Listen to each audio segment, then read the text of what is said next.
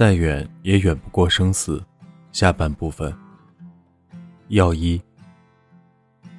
唐娟如约的发了份邮件给我，很巧，也是晚上十点，内容如下：失恋那天，我没有满地打滚，没有哀嚎遍野，没有烂醉如泥，一切都和平常一样，以至于自己都有些惊讶，我怎么会对分手冷淡的像一个局外人？吃晚饭的时候，姥姥问我，今年中秋家里。是不是得添双筷子了？姥姥刚说完，我的眼泪突然唰一下子掉了下来。我说：“姥姥啊，我的亲姥姥，你的凳腿扎我脚了。”姥姥赶紧起身来，把凳子往后移了移，说：“我说怎么总觉得坐着不稳呢？下次可不许这么逃了啊！都大姑娘了，还这么不着调。”我没接话，一直哭，一直哭，哭的那叫一个痛快，差点就哭尿了。姥姥不知道什么时候去了趟卫生间，为我拧了把热毛巾。姥姥把毛巾递给我说：“哭痛快了没？没痛快接着哭，咱家不缺水。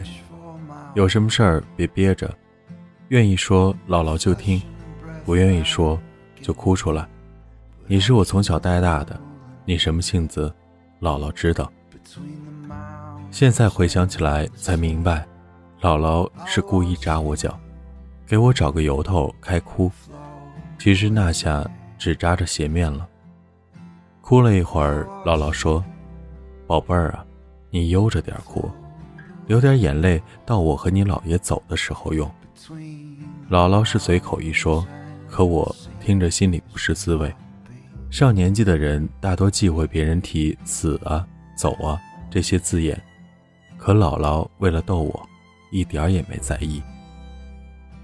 我抹了抹眼泪说：“不带您这样说话的，不吉利。您和老爷有的活呢。”姥姥说：“怕死就不用死了，我还怕穷呢，也没见你老爷赚大钱啊。那啥，不说我，说说你呗。”为啥分了？我说他舍不得离开他爸妈。姥姥问：“那你呢？”我说：“我也舍不得离开你们。”姥姥说：“你俩这不挺默契的吗？”我愣了一下，说：“姥姥，给我说说你的初恋，说说你和老爷呗。”姥姥笑了笑说：“这算是秀恩爱吗？”我还没有接话，姥姥又说：“哦，不对，应该叫做挂那啥。”我噗一声笑了，说：“姥姥，你啥都懂啊。”姥姥说：“要不能做你姥姥？”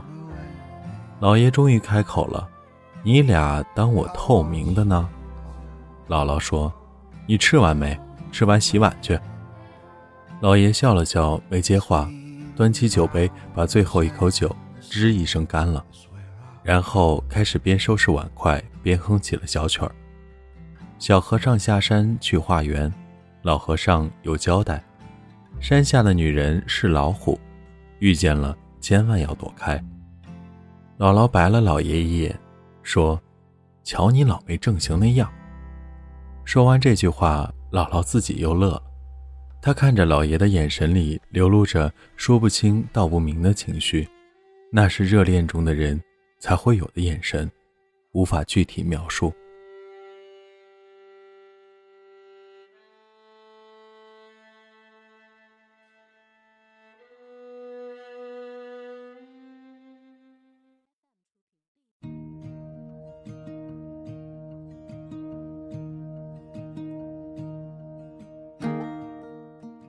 姥姥和姥爷是典型的封建婚姻，遵父母之命，媒妁之言。算上结婚那天，两人一共见过三次面，说过的话没超过十句。可能就是因为这个经历吧，当初我提出搬出去和男朋友住的时候，爸妈一致反对，姥姥倒是帮着我说话。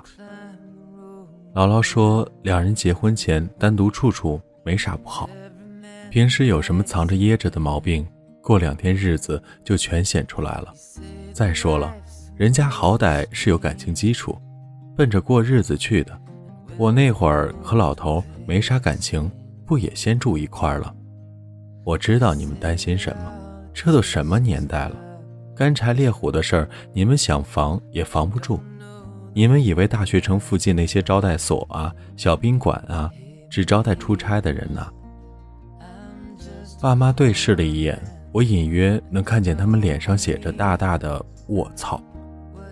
姥姥说完，又看向我：“丫头啊，道理姥姥帮你说明白了，但你得答应姥姥一件事儿。”我问：“啥事儿？”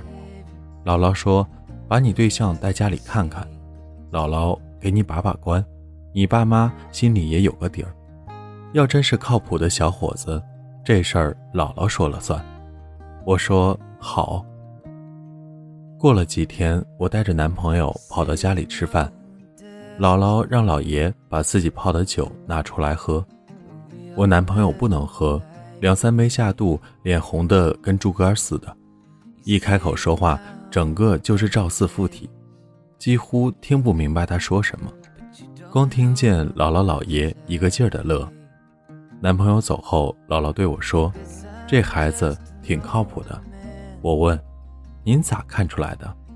姥姥说：“不好酒的男人基本上都靠谱。”姥姥说这话不完全对，但和他的经历有关。老爷年轻那会儿没别的爱好，就是好酒。除了早饭，一天两顿酒。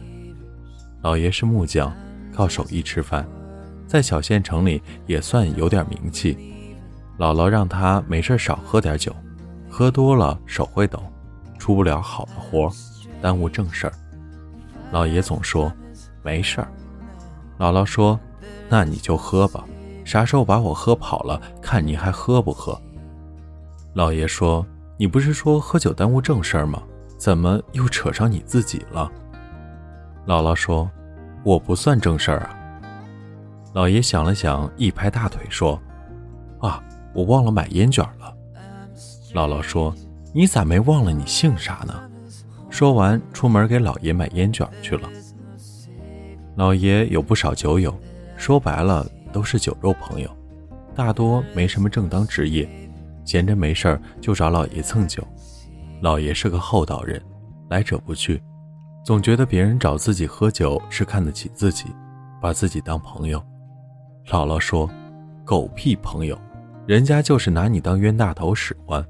你喝酒我不管，但那些王八羔子你少搭理，小心哪天把你给卖了，你还帮着数钱呢。”老爷说：“你们娘们家心眼就是多。”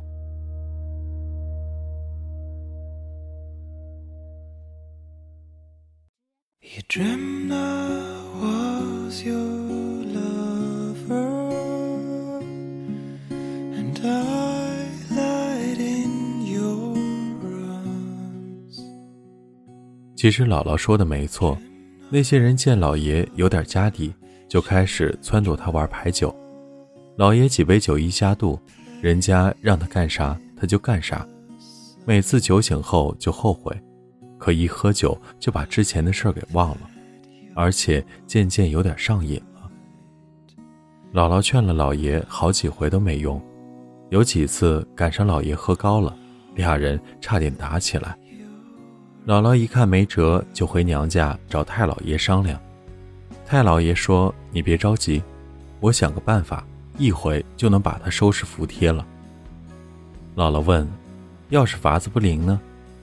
太老爷说：“那就证明他心里压根没你，干脆一拍两散，回来爹妈养你。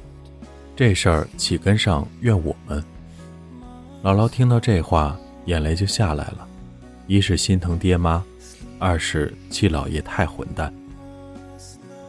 有天晚上，老爷又被约出去喝酒推牌九，到天快亮才回家，进屋倒头就睡。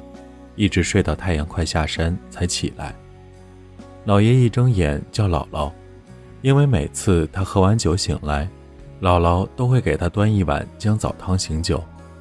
老爷叫了几声，没听见姥姥答应，就起床去外屋看，一眼看见桌上有纸条，拿起纸条一看，老爷一身冷汗，那是张欠条，上面写着老爷推牌九把姥姥输给别人当媳妇儿了。老爷慌了，赶紧拿着欠条跑到债主家找姥姥。债主说：“你媳妇儿没在我这儿，回娘家收拾东西去了。”老爷说。我欠你多少钱来着？我砸锅卖铁还你。媳妇儿不能给你。债主说：“哼，我不缺钱，我就缺媳妇儿。”老爷一听火了，上前就和债主动手。可那是在人家家里，几个人围着老爷一顿胖揍，揍完就给推出门外去了。老爷没辙，只好硬着头皮来到太老爷家里找姥姥。太老爷拉着脸说。你还好意思来？我把闺女托付给你，你照料的可真好。你走吧，咱们两家没关系了。老爷哭着求太老爷让他见姥姥一面，太老爷死活不同意。老爷跪在门外半天也没见姥姥出来，只好先回去了。老爷说，那夜是他这辈子最难熬的一夜，看什么都不对劲儿。说白了一句话，姥姥不在，家就不再是家了，只是个窝，里面困着只丧家犬。老爷越想越后悔，一时气急，到厨房拿了把柴刀，生生把小指给切了。切完了也顾不上疼，抱着手坐在地上嚎啕大哭，哭着哭着就晕过去了。等醒来的时候，发现躺在炕上。手已经包扎好了，姥姥坐在床沿上，两只眼睛又红又肿。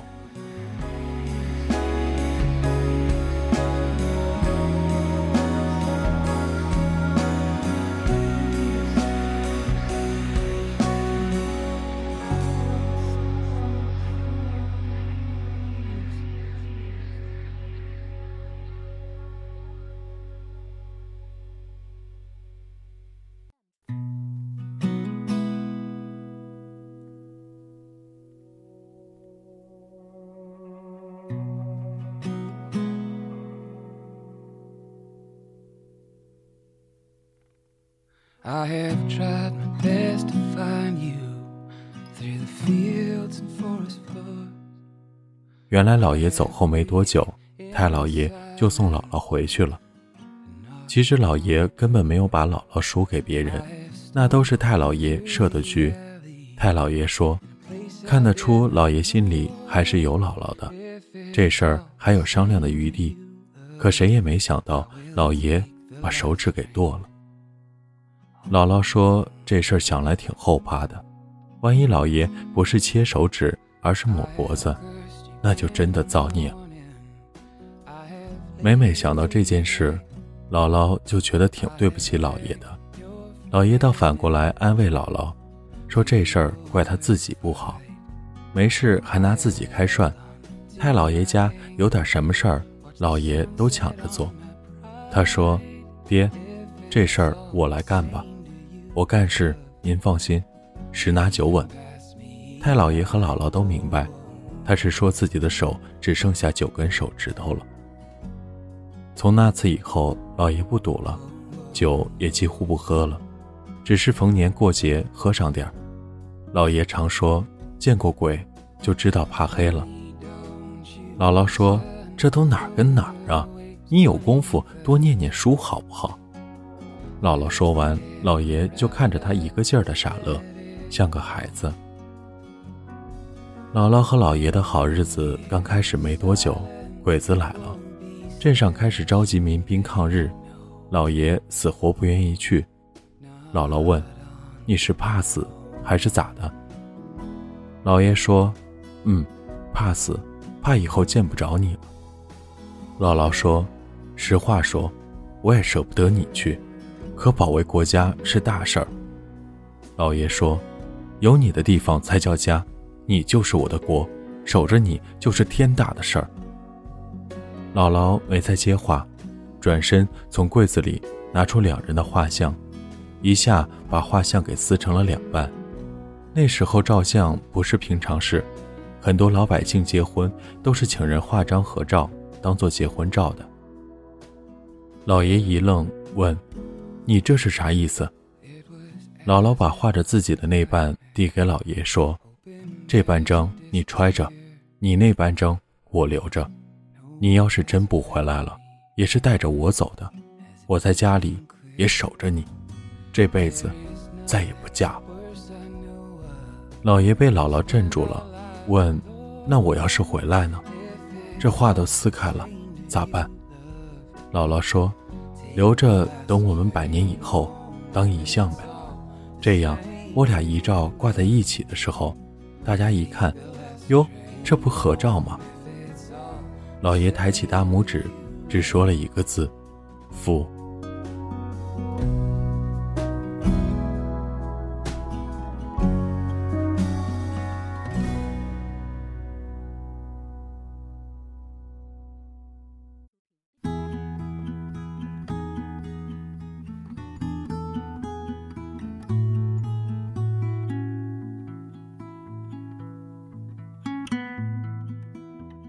那天晚上，姥姥给老爷做了顿好吃的，还陪老爷好好喝了一回。老爷哭了，姥姥也哭了。第二天一早，老爷就去镇上招兵处报道去了。到了傍晚的时候，老爷就回来了。姥姥问老爷怎么回来了，老爷说镇上给安排了他守粮库，回来取被褥的。老爷告诉我。其实那时候并不像现在电视里演的那样，随便拉个人就去打鬼子了。一个连枪都没见过的人，你让他开枪，指不定打中的是谁呢。一般参与打鬼子的，都是早些参加过训练的民兵，普通老百姓就寻个更啊，看看粮库什么的。姥姥说，每每回想起来都觉得特别幸福，因为她忘不了姥爷说的那句话。有你的地方才叫家，你就是我的锅，守着你是天大的事儿。以上这段回忆已经是三年前的事了。两年前秋末，姥爷去世了，姥姥把那半幅画拿出来让老爸裱成了遗像。他看着画像说：“时间过得真快啊，当年说的话，如今也到了兑现的时候了。”说完这句话，姥姥的眼泪就下来了。老爷临走前的那段时间，姥姥似乎有预感了。每天除了陪着老爷，剩下的时间就是做手套。老爷临走的那天，姥姥的手套也做好了。姥姥边给老爷戴手套边说：“老头子，我对不住你，你这辈子就没戴过五指手套。”现在你走了，我给你做了副带小指头的手套，你戴上吧。你完完整整的来，就得完完整整的走。妈妈红着眼睛告诉我，姥姥做的手套小指部分用棉花填满了，这样老爷戴上，手摸起来就是完整的了。妈妈说完后，我鼻子一酸，视线一下就模糊了。送老爷上山的那天，姥姥的状态一直很恍惚。下山的时候，不小心摔了一跤，之后身体的健康每况愈下。一年前，姥姥被诊断出得了老年痴呆症，整个人感觉一下子老了很多。差不多，也是到了秋末的时候，姥姥也走了。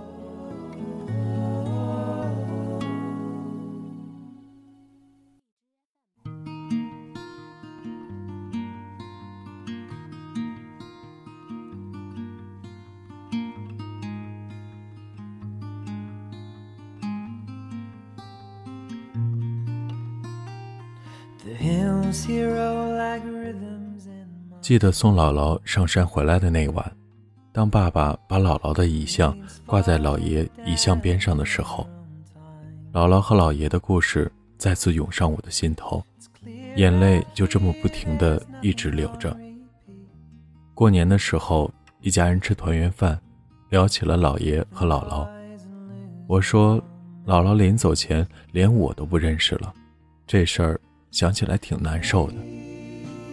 我姐说：“你错了，咱姥姥一直没忘记。”我姐告诉我，有段时间她常带儿子回来看姥姥，姥姥别的人都认不清了，可唯独对我的小外甥特别亲，可他叫的是我的名字。家里人都知道，我小外甥看着像个小女孩，和我小时候特别像。我姐还说。有一次，姥姥搀着我小外甥去散步，边走边说：“妮妮啊，你现在走不稳，姥姥就扶着你走。可姥姥不知道，能不能等到你搀着姥姥走的那一天啊？”姐姐说，当时听到这句话，心都要碎了。现在我听到这段话，又何尝不是？还记得姥爷去世后不久，姥姥。又问过我一次感情上面的事，他问我有没有和男朋友复合，我说没有，异地恋太远太累了，而且彼此舍不得对方的家庭，就作罢了。姥姥说，再远能有多远？能远得过生死吗？不过，既然你觉得累了，那放手就放手吧。我说。没想到我的初恋就这样结束了。姥姥说：“你们这些年轻人啊，初恋两个字被当紧箍咒一样，没啥初恋不初恋的。出字边上一把刀，你要是老纠结这事儿，就是拿刀捅自己的心窝。你得看另一边，出字边上还有个一字边呢。什么叫一？合体的才叫一。”谈恋爱就是找合体的衣服，合适了就在一起，不合适一刀咔嚓。姥姥说完，看了看老爷的遗像，说：“就像你姥爷当年那一下。”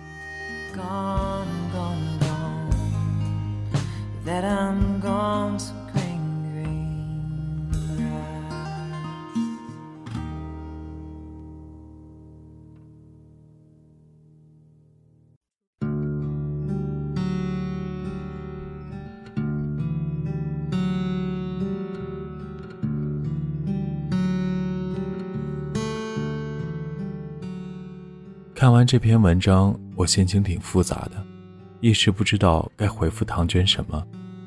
大约一小时后，唐娟发来微信：“看完了吗？”我回：“陪我报纸。”唐娟回：“好，等我从深圳回来。”我回：“去深圳。”唐娟回：“写这篇文章的时候，我感觉又回到了以前，又和姥姥聊了一次天。”所以，我决定去一次深圳。我想了想，回：“他还在等你。”唐娟回了一个微笑的表情。我回：“加油，祝福。”唐娟回：“嗯，晚安。”无论你现在经历的是怎样的感情，记住姥姥的话：合适了就在一起，不合适，一刀咔嚓。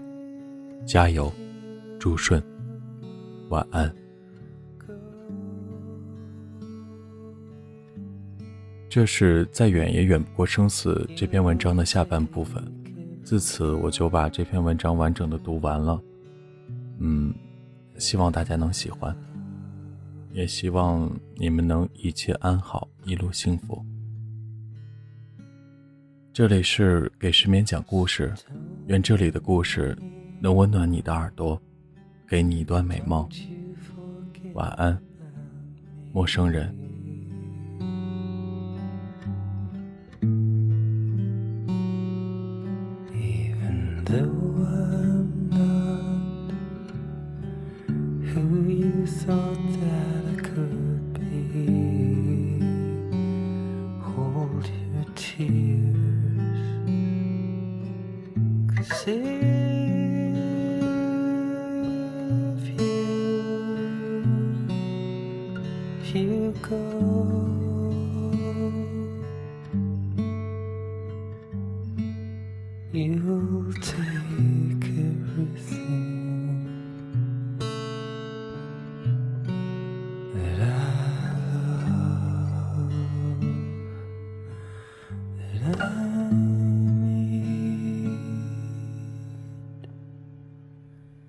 Da-da.